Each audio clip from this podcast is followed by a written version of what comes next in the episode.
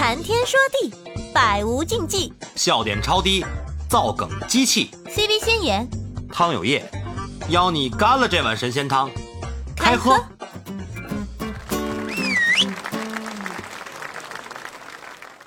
我来说说我的，嗯。我是这样子，嗯，哎呀，我家的鸟不停的在叫，你有听到吗？听了听了，别别叫了，贾斯本，嗯，嗯他要我放它出来，等一下，你先撑一下，我先把它放出来。哎呀，行行行，哎，好了，放走了，太好了，嗯，然后然后是这样，嗯，放走了，对我家鸟是在家里散养的，它是在家里整个，对，在整个家里面自己飞的这样，嗯，然后呃，我觉得好的感情成就对方，这个我应该还挺有发言权的，因为我本身是一个非常贪玩的人，就从小就很贪玩，然后也没有什么大的梦想，也没有任何的理想。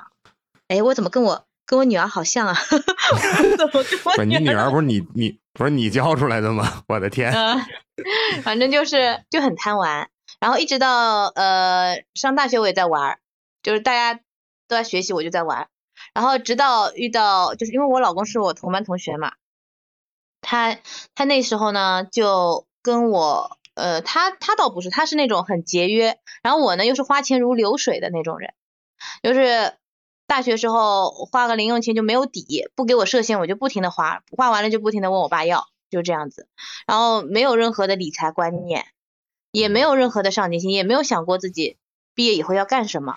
这是传说中的败家老娘们儿呗 是不是？老娘们儿，对，可以说是是集万千缺点于一身，绝对不能娶回家的女人。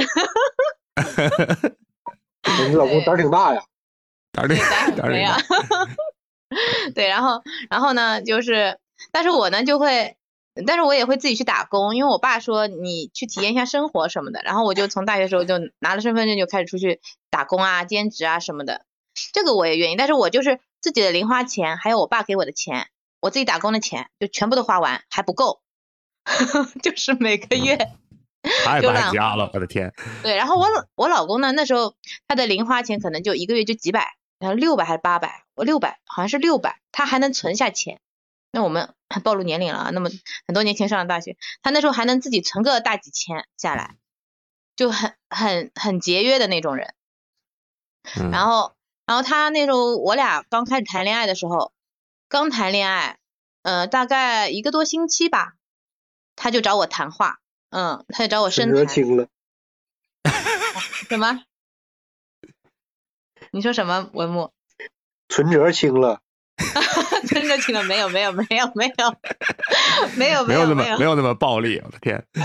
没有那么暴力的。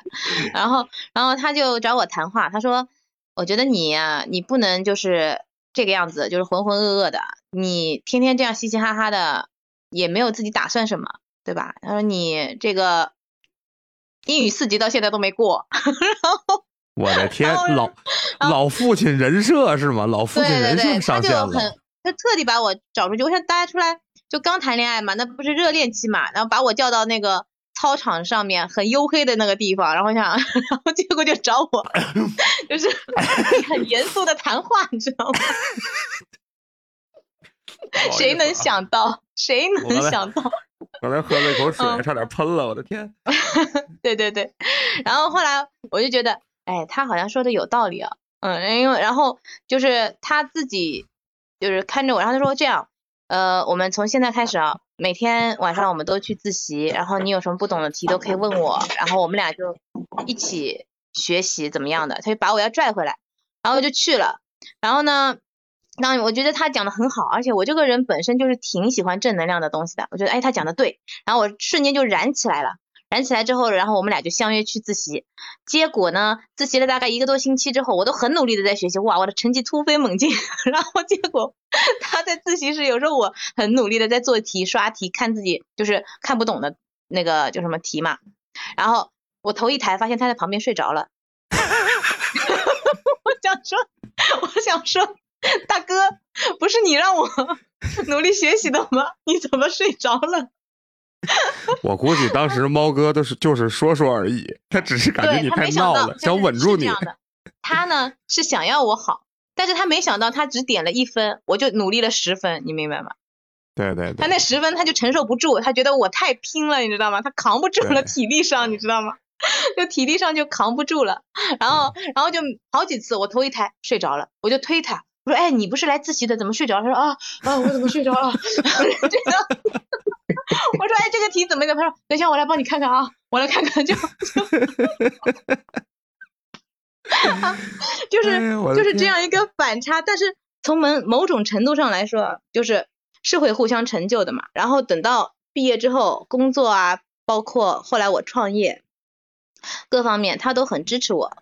但是呢，就是当时我呃，就是工作这一块嘛，工作这块他也会跟你跟我说，他说你千万不要就是呃换工作的时候不要先辞职再去找，你先找好再换啊，类似于这样子，嗯就老父亲人设嘛。嗯，然后，嗯，对，会一直一直引导我。就是如果他不引导我，我可能就到现在就觉得啊无所谓，我我无所谓，我不要我不要事业，我也不要那个叫什么创业，我也不想赚很多的钱，我就天生就是这样的人，你知道吗？就当时我就觉得啊可以了，一个月赚个几千就行了，够够够用就行了，我是这样子的人。但他就不停的给我去说，去打鸡血，然后就说他说你可以的，我觉得你可以做到。然后当时我呃换到一家香港人公司，那个时候那时候就是做一些要接待客户啊什么的，我每天都被客户投诉，每一天一天至少要投诉，因为因为我们客户是一些外企嘛，外资企业，它又是比较著名的德国的那家化工公司，然后德国人他们的工作是非常严谨的，就像我这种哦脱线的，就跟他们完全就是背道而驰。完全的背道而驰板一眼的一板一眼那种状态。要提前两到三个月把你的时间点全部都卡死的这种，他们希望这样子有条理的把自己的日历全部都写清楚的，然后干做任何事情就是写邮件，因为因为因为都是英文的嘛，英文邮件他们上面是有很多的要求的，然后不能不能乱说话，很多话不能很粗鲁的去说出来，要有礼貌，然后各种各样的说说一些话的时候什么呃反正就是先铺垫一块，然后要让他们知道之前的事儿，然后所有的邮件就你回一封邮件的时候。之前所有的邮件抄送的、抄来抄去的所有历史邮件，你全部都要看一遍，然后再去回答。嗯，但是我有时候我就不看啊，我就不看，就直接回答，然后人家就会说，哎，我之前邮件你不是说了吗？你没有看我之前的邮件吗？然后就类似这样子，就每天可以收到至少五个投诉，都在投诉我，疯狂的投诉，你知道吗？然后我当时精神就崩溃了，我觉得我怎么什么都做不好呀？怎么这个都都做不好呀？然后回家我就跟他说，他说没事的，我觉得你可以的。你你再努力一下，你再仔细一点，这不挺好嘛？就可以帮你改掉一些自己的坏习惯。然后我又去坚持了，然后后来在我自己创业的时候，这家公司成了我的第一个客户。哦，哎，我觉得从你这个你这个过往经历来说，猫哥相当于改变了你的生活态度，给我的感觉真的是，对对，是这样的。他一直在一直在去给你做这个支撑啊，包括精神上的一些支撑啊。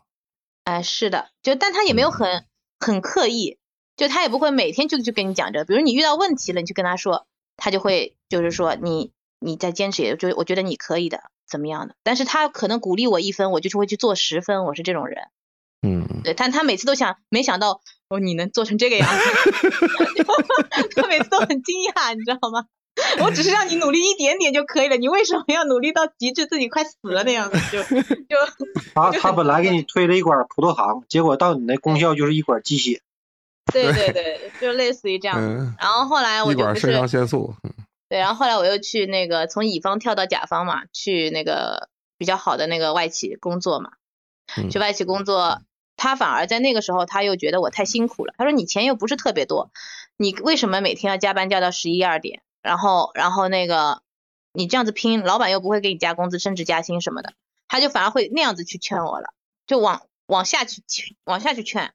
但是后来就在在那个阶段，我正好去创业了嘛，我正好有这么就一个机会，然后我说我我说我要创业，然后他就当时家里也没有什么钱，就可能家里只有只有这点钱，因为我们嗯那个时候是因为买了房子，当时是因为买了房子，就所有的钱都拿去买房子了，然后我就觉得吧，哎呀，既然家里面就是需要用钱，因为我们买房子的时候问亲戚亲戚朋友借了一百多万，然后自己贷款又贷了几一一百多万，我也不记得一百五六十万吧，但反正那时候买的时候一三年的时候嘛，然后我就想快点把这个亲戚朋友的这个钱还了。我当时我就说，哎呦，既然大家是一个家庭的嘛，对吧？我说我得我得想办法要去赚钱，就会因为他一直这样子跟我说呀，就这么多年来他改变了我嘛，从那个时候，嗯然后就慢慢改变我之后，那个时候我就会觉得我应该为家里面去付出，然后我就想去创业。当时家里真的没有。有什么钱。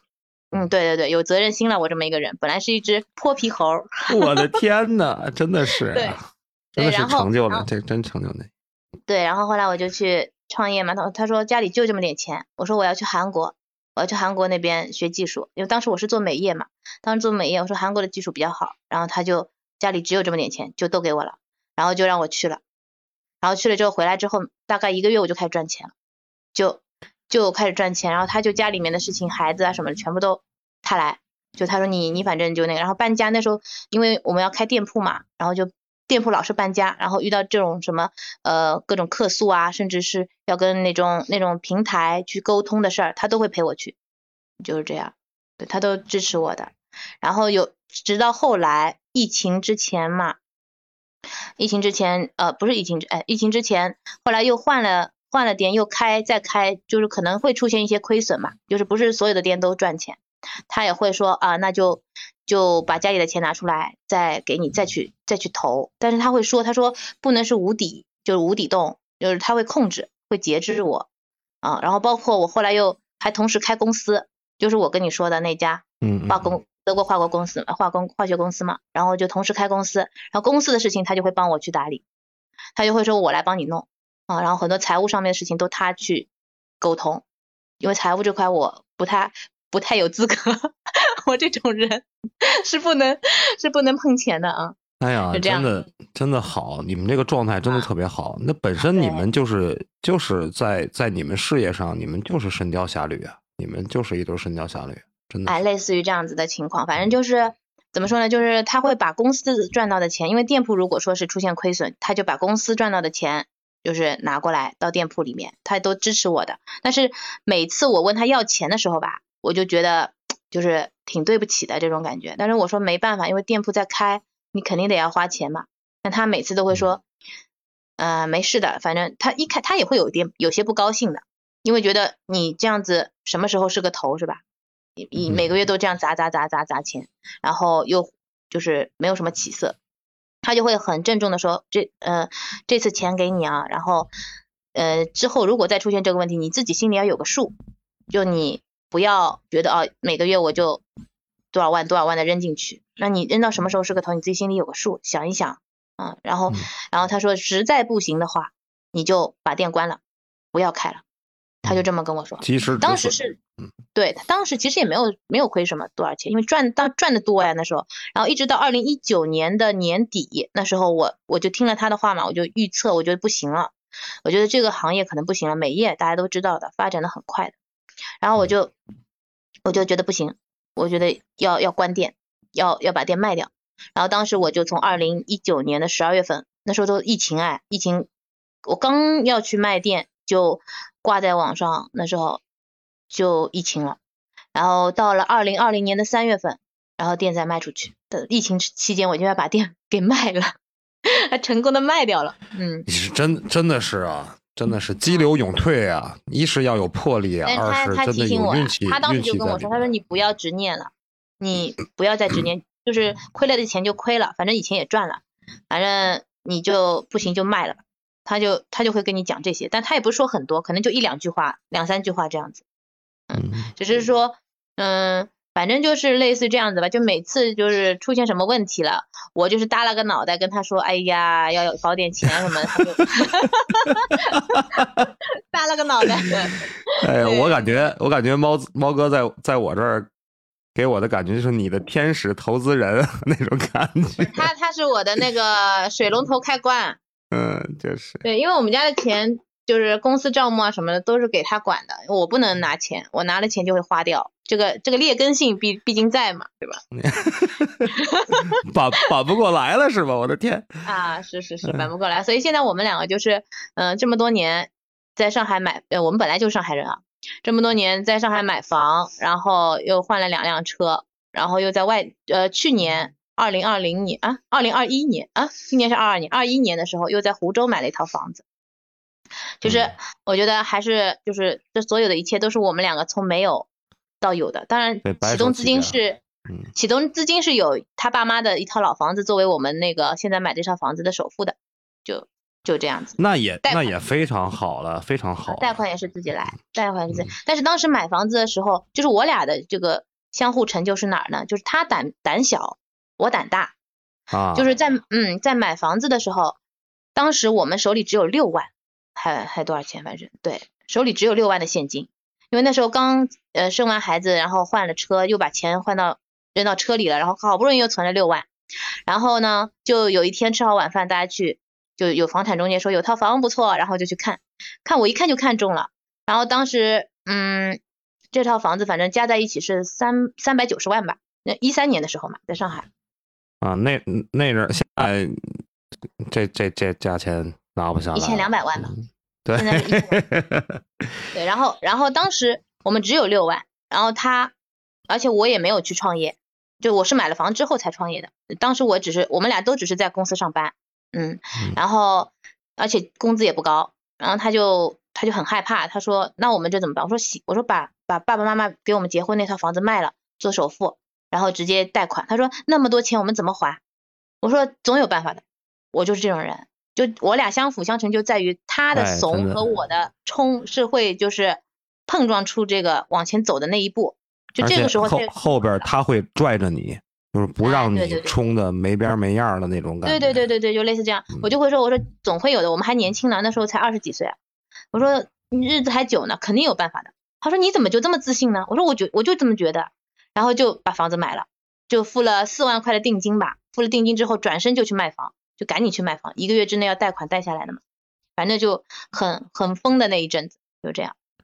对，然后去年去湖州买房也是，我我随便在网上看了一套湖州的房子，我觉得不错，物业物业是雅，我看物业嘛，物业是雅居乐的嘛，雅居乐毕竟是做那个比较高端一点的，我想说那还行吧，物业和开发商都是雅居乐，然后然后我就说我们去买，然后我我说我们去看，他呢是这样的，他是想去看，我呢是想去买，然后呢，你目的性强，你你对，然后我就是想去。买的，我想好我就是要买的。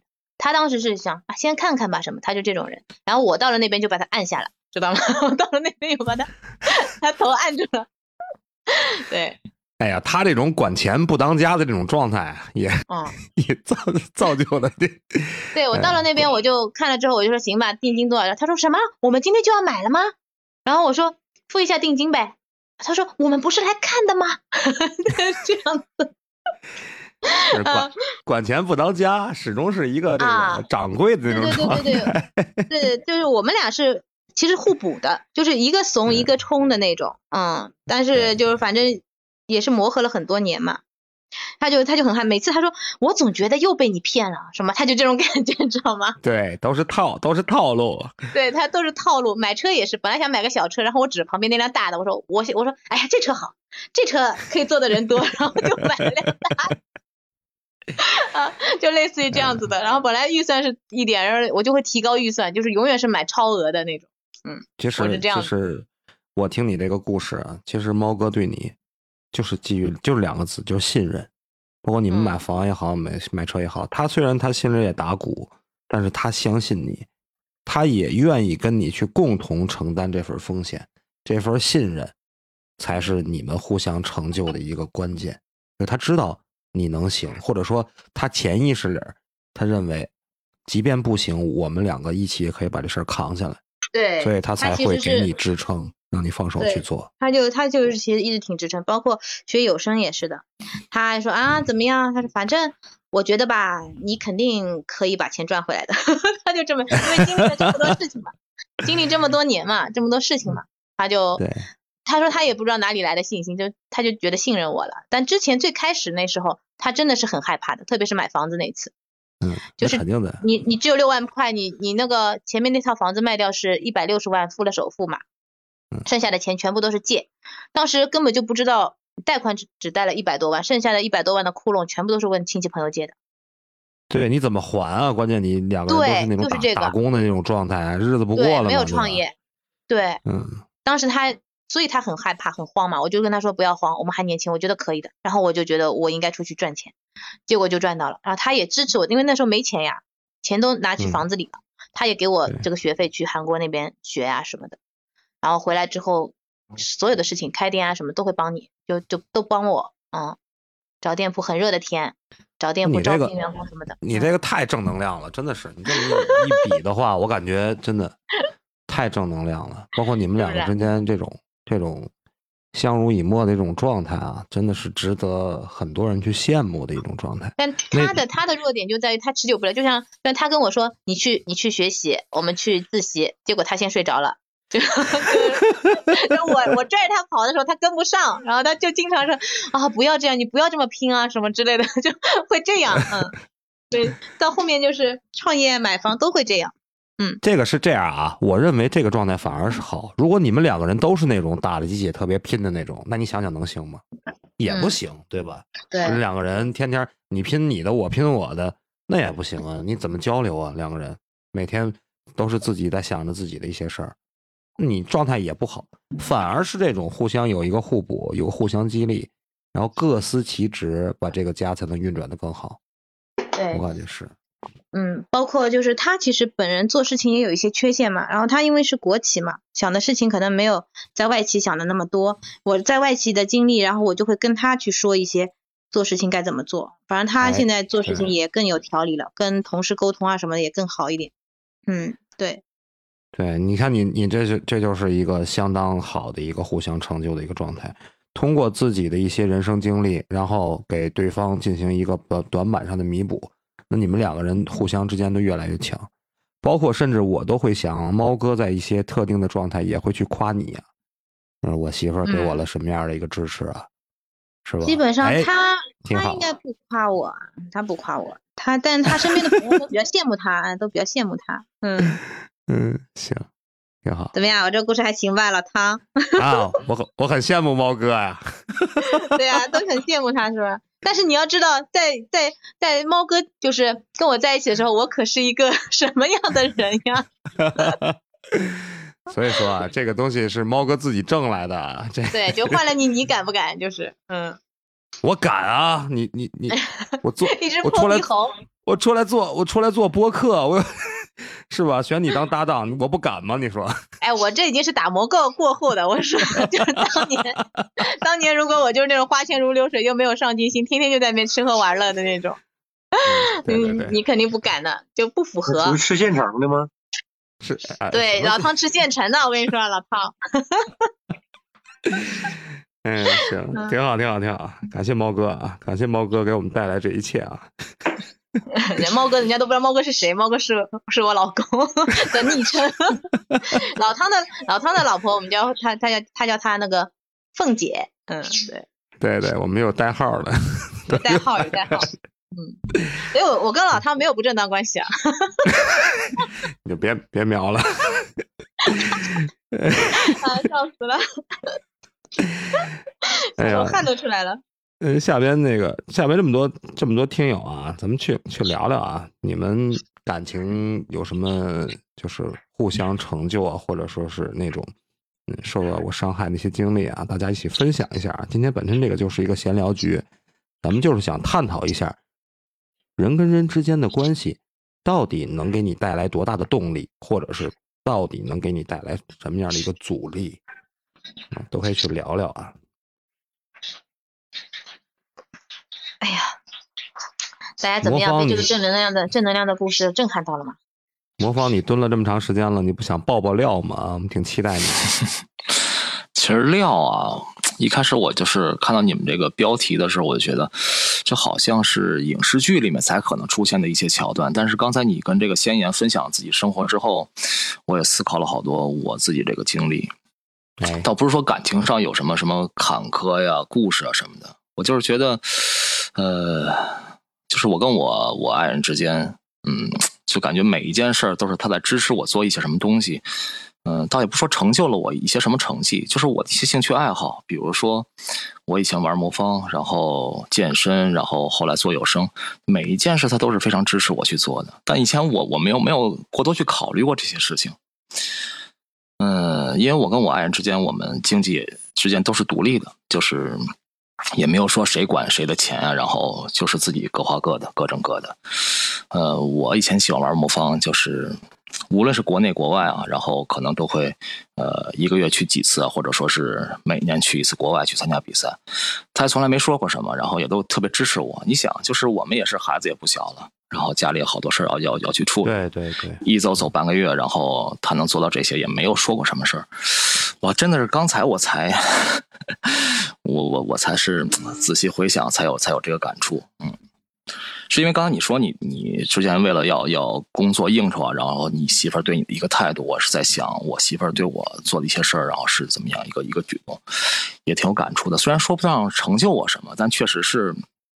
他的一些呃言语上，或者说是生活上一些实际的一个一些举动，然后确实在支持我做一些我想做的事儿。嗯，我我后来不是我不知道你了解不了解啊？我我健身是因为什么？之前不是胖嘛，对吧？之前大概是啊两百多斤，然后后来就是就就是机缘巧合就去了健身房，然后然后健身减肥，也是在这上面花的时间也很多，钱就不说了，就是最起码时间成本，一天大概可能要要花个两三个小时，然后去做这件事儿。对于一个有孩子、有老人需要照顾的家庭来说，可能也是一个挺不挺不应该这么这么去花费这个时间去做这件事儿的。但是我媳妇儿也是没有没有过多的去说什么，嗯，包括后来我我工作状态不太好，之前我也是在外企工作。IT 的，啊，嗯，然后就是啊对，一个是实际工作内容上可能可能是比较疲惫，再一个就是、嗯就是国内的这个这个情况本身也比较嗯排斥这个 IT 外企，然后嗯就是 不太好混，很有可能下半年我就失业了。嗯，对很有可能下半年我就失业了。嗯，是这样的。而这个而且都没法说吧？现在这个大环对境，对大环境没错，嗯，，对，然后你想啊，一个 四十岁的一个老男人，然后可能会面临失业，也没有更好的一些工作工作机会。但是我媳妇儿也从来没有说过这些东西。比如说后来学有声，她就觉得，哎，老公你你学什么，你做什么，你都能能有一定的成绩，就就一定会能把这件事儿做好。其实嗯我我真的不知道他到底是怎么想的，最起码他在这个言语上他会对对我有这些鼓励，就给我的激励挺大的。其实我一直不是特别喜欢把这些工作当中的状态带到家里面跟他们去去说去分享的，所以刚才跟你们说的这些话，他们可能不太不太了解，不太清楚。嗯嗯但是我相信他们知知道我这个状态，他肯定也会给我一定的支持啊。虽然说成，虽然谈不上成就我什么，但是我觉得这份感情，然后在我这个家庭里面，应该还是给我激励挺大的。对，因为我一直觉得之前这个可能什么成就啊、毁掉啊，包括刚才贤言分享的那些什么在车里装什么什么监听啊，然后她跟她老公之间的这些这些故事啊，都是能能拍成影视剧的一些桥段。但我跟我媳妇儿之间可能就是比较平淡，但确实回想起来的话，嗯嗯，他给我的帮助帮助挺大的，嗯。待会儿下了麦，我再给给他来一个好好的拥抱，嗯。哎呀，看来我们今天这个话题没有白分享啊，行，这口狗这口狗粮吃噎的我呀！这个狗没有没有，真的是刚才我一直闭着麦，并不是说 我一直闭麦，不是说我嗯不想去分享，就是在思考我我这么多年的一些一些经历啊，确实是。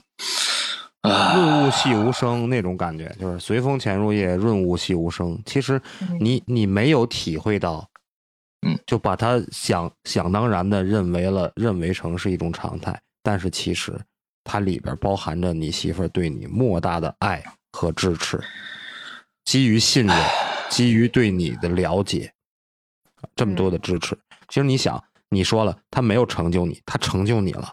他成就了你一个后无后顾之忧，对吧？你去外，你去国外打比赛也好，你在健身房锻炼的时候，是谁在看孩子？是谁在做饭？是谁在收拾屋？他是给你了一个莫大的支撑，这就是对你的成就。他给你，他给你了一片天地，你可以自己去追寻自己的那片天地，这是他给你最大的成就。这段感情，我跟跟你说，真的是值得那个大大的拥抱。我这口狗粮吃的不冤。感谢，特别感谢老三跟先言有这么一个机会，我真的是随机点进来的，我什么都没准备，就是完全都是刚才的一些感触。对，我们俩也没准备的，其实我们俩也没准备，对，一点准备都没有。我为什么我们要定这个话题？就是感觉这个话题大家其实是有共鸣的，虽然说你可能没有刻意的去想过一些事儿，但是你突然突然想通了以后，你会发现，哦，我原来这么幸福。嗯，是不是有那种感觉？真的，我我觉得能成就对方的人，肯定他首先自己是有一颗感恩的心的，就是他能够看到对方的付出。第二个，他他都是不吝于付出的，就是他也愿意去付出。对，所以这样的人，他可能更能够去成就对方。但如果说有些人他是索取型人格，那你遇到索取型人格的时候，他不管是向你索取金钱，但是像老汤那个朋友，他索取的是什么？他不是金钱，他索取的是情绪价值。他要的是你的关注，你一定要天天看着我，只眼里只能有我，只有我。但是从他那边，我就从他这里怎么看呢？就是他没有去看看自己有什么，而去要求别人给什么，自己可能没有什么值得别人去这么做的，但他就不停的向你索取情情绪价值，那么就会导致另外一方觉得我没有办法给你你要的东西，对吧？对，因为。你你本身也不值得我去这么付出情绪价值，所以这这是跟人的性格也是有一定的关系的，我觉得。所以，嗯，索取型人格，我觉得就是看下来身边还有挺多女孩，就是嗯，他们会一味的索取，觉得啊，我年轻，我漂亮，然后你就应该对我好，你就应该就是像某音上面那些男男人要怎么样怎么样怎么样的那些一条一条的，但其实。呃，我觉得大家都是人，不分男女嘛，都是人，都是需要呃被关爱、被支持的。很多时候遇到低谷的时候，都是需要被鼓励的，都是需要情绪价值的，不是只有女生需要情绪价值。嗯，所以如果能够多一份心去看到对方的需求，我觉得更对对两性之间的那个感情更有帮助。嗯，说完了。哎，说的特别说的特别好啊！刚才欣然说的这特别好，就是说，它一定是相互的，就是一段感情，它绝对是，就是刚才我也说了，它没有说单方面的付出。如果说一个人持续单方面的付出，或者说一个人持续单方面的索取，那一定是不长久的。之所以咱们说有些感情能互相成就，那一定是你给了多少，我能接纳多少，然后我反过头来给多少。就包括我刚才分享我自己那个例子。我在外边喝酒应酬的时候，我媳妇儿把整个家撑起来。那我一旦闲下来的时候，我就加倍的去弥补或者补偿这些东西，这样的话才长久。那你如果说一个人单纯的为了自己开心，为了自己舒服，去忽略对方另另一方人的感受，那你想想，那是一段良性的感情吗？那不是。对，就比如说，如果如果我的心态啊，你说老唐，你说啊啊，不是良性的感情，那是一段。恶性的感情，我帮你对呀，完对对呀，那是那是一段什么？那就感觉一个人就是就是欠钱那种感觉，你知道吗？对，但是就是其实比如说啊，就是生活当中我们有些女女方去鼓励男生做一些事情，好，那男生功成名就了，功成名就了之后，他反过来觉得这就是我自己凭自己的本事做到的。就其实我也可以这样觉得，我也可以觉得我是凭我自己的能力，确实也是嘛，对吧？你只是说了一句话而已，你只是帮了我一些体力上的小忙而已，对吧？你也没有做什么，就是整个运营啊思路全都是我自己的，我为什么要感谢你呢？对吧？其实也是可以这样想的。如果你有这样的想法，我觉得我觉得是不可取的。就是我会我会比较想说，嗯，比较感恩。如果不是他那一句话，那我是不会去有这么个行动。所以，如果我是有这么个行动之后得到的收益和成果，我都会去跟这个人分享。我是这样子的，嗯，这这对，这就是一个非常良性的一个一个这种循环嘛，就是一个循环嘛，没有无缘无故的东西的。你就你你得到的东西是你本身就能够得到的吗？如果不是，那你就应该把它就是分享出去，分享回去。感恩的心。感谢有怎么 我们俩还能 直接唱起来了？哎哎，文文木文木，你你是怎么你你就一句话两句话就想把我们打发了吗？在麦上蹲这么长时间，我我在这听着呢，我在这学习呢。我看看我学习呢哪哪个地方现理解的不够现学现卖啊，是不是？把你把你学到的东西现学现卖出来，我倒要听听你有什么样的心得。不行，我跟你们一比就不行，太负能量了。哎，不是，没事，我咱们刚正能量说完了。对，就一体两面嘛，一体两面。你不要标题就是咱也你那个没那个已经达到峰值了，我就该往往下走了呗。来吧来吧，请说出你的故事。万物都有阴有阳啊。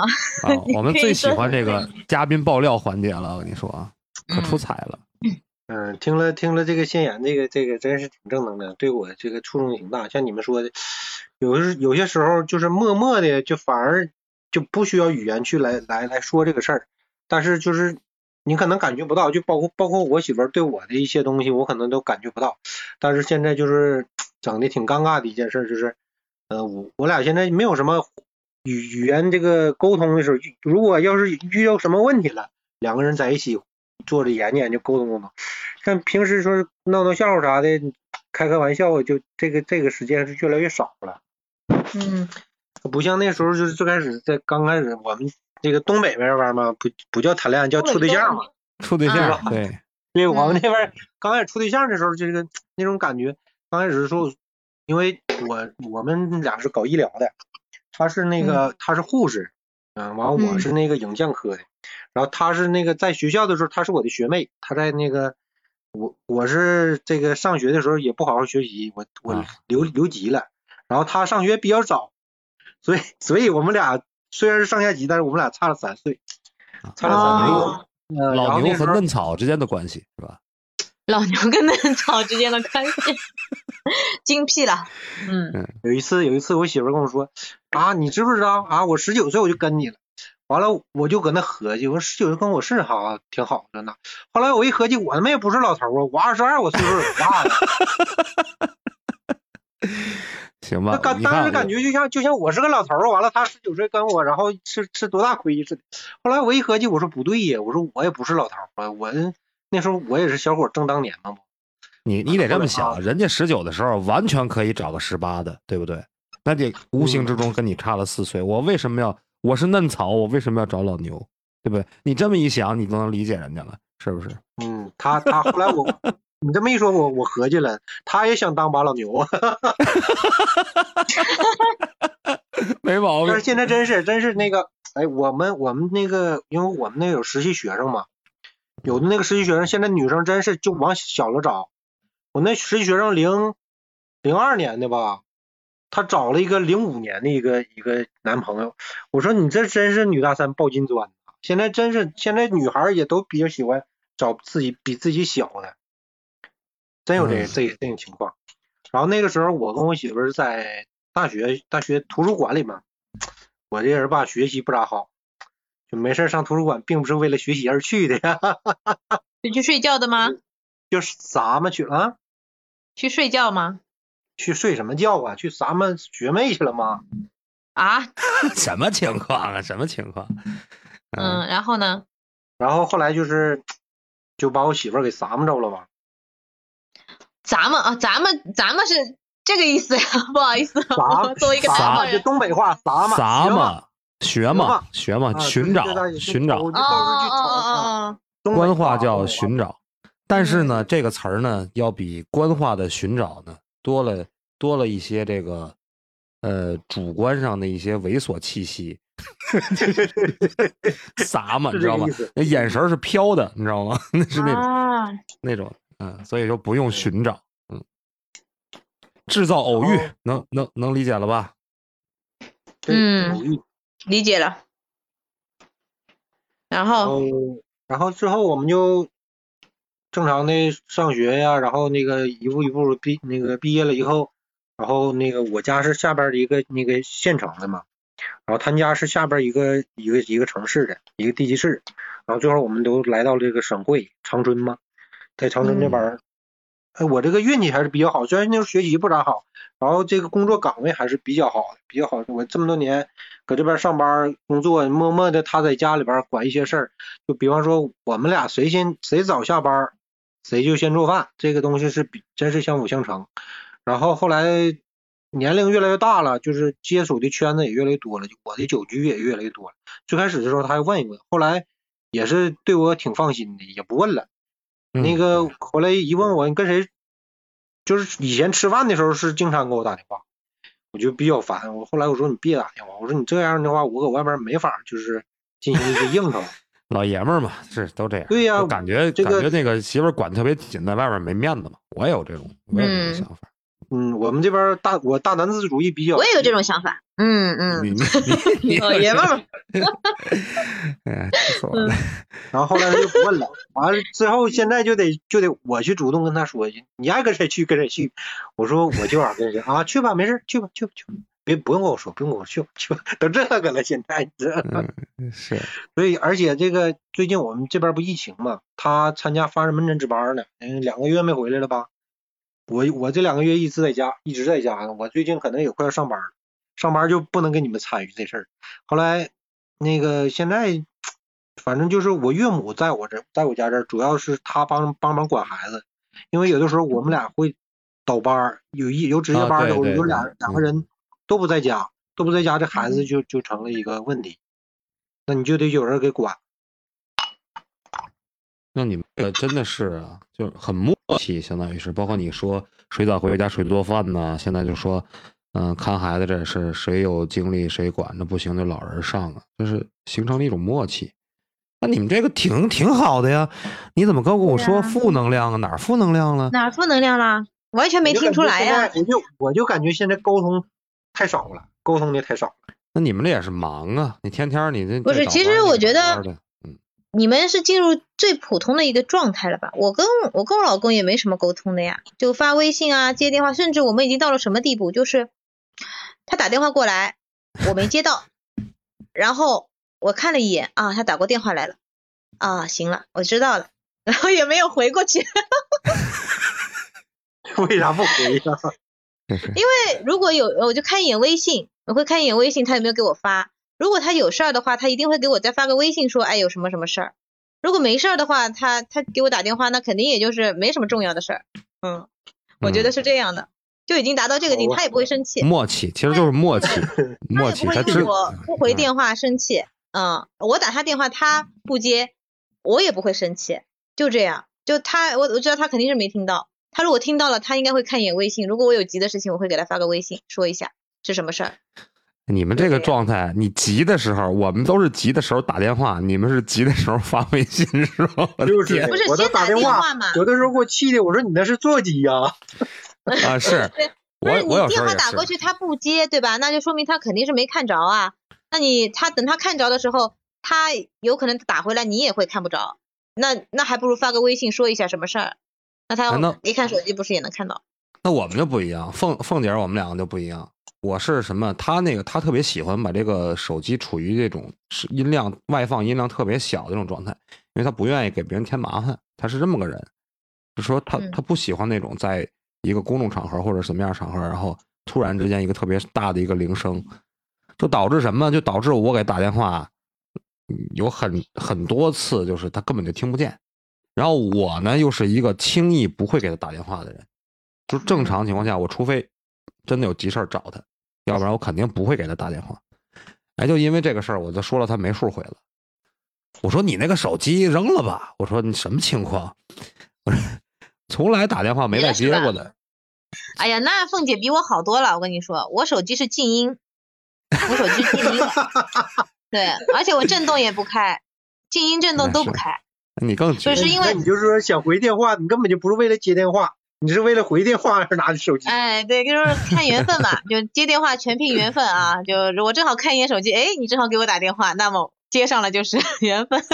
所，以我我最近在带班嘛，然后带那个带攀登的班，同学们给我那个打语音，你知道吧？全都没有接到过。感哎呀恩的心。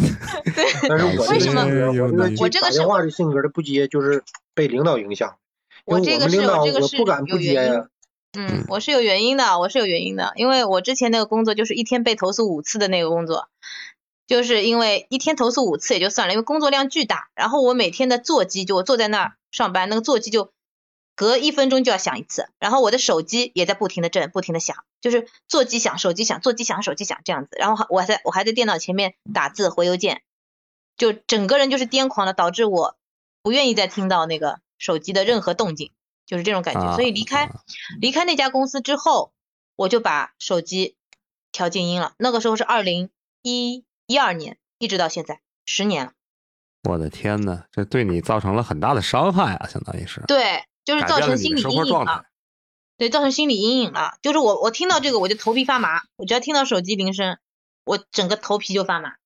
就那种那种感觉，就是当时的那种感觉，就像就像哎训练动物什么摇个铃啊，狗就流口水嗯之类的这种感觉。这个叫什么叫什么效应来着？巴甫洛夫条件反射对射。对对对对，就是这个巴甫洛夫条件反射，每次你都说出来很很高大上的样子，我每次 就是这个，我就是那只狗，就是听到这个铃声我就会流口水，就是整个人就是不好，就有这个所以会会阴影在里面。听着有有有狂躁的状态自己是狗，对对，我怎么说自己是狗了？对对对，啊不不不不，嗯，就类似于这样子。哎，这就完了？让我喝口水缓缓啊。我还没聊够呢。行，明天啊，咱们接着奏乐，接着舞，喜欢就点订阅，也可关注主播哦。到我们的直播间和我们互动连麦，你的声音很可能会出现在我们的下一集。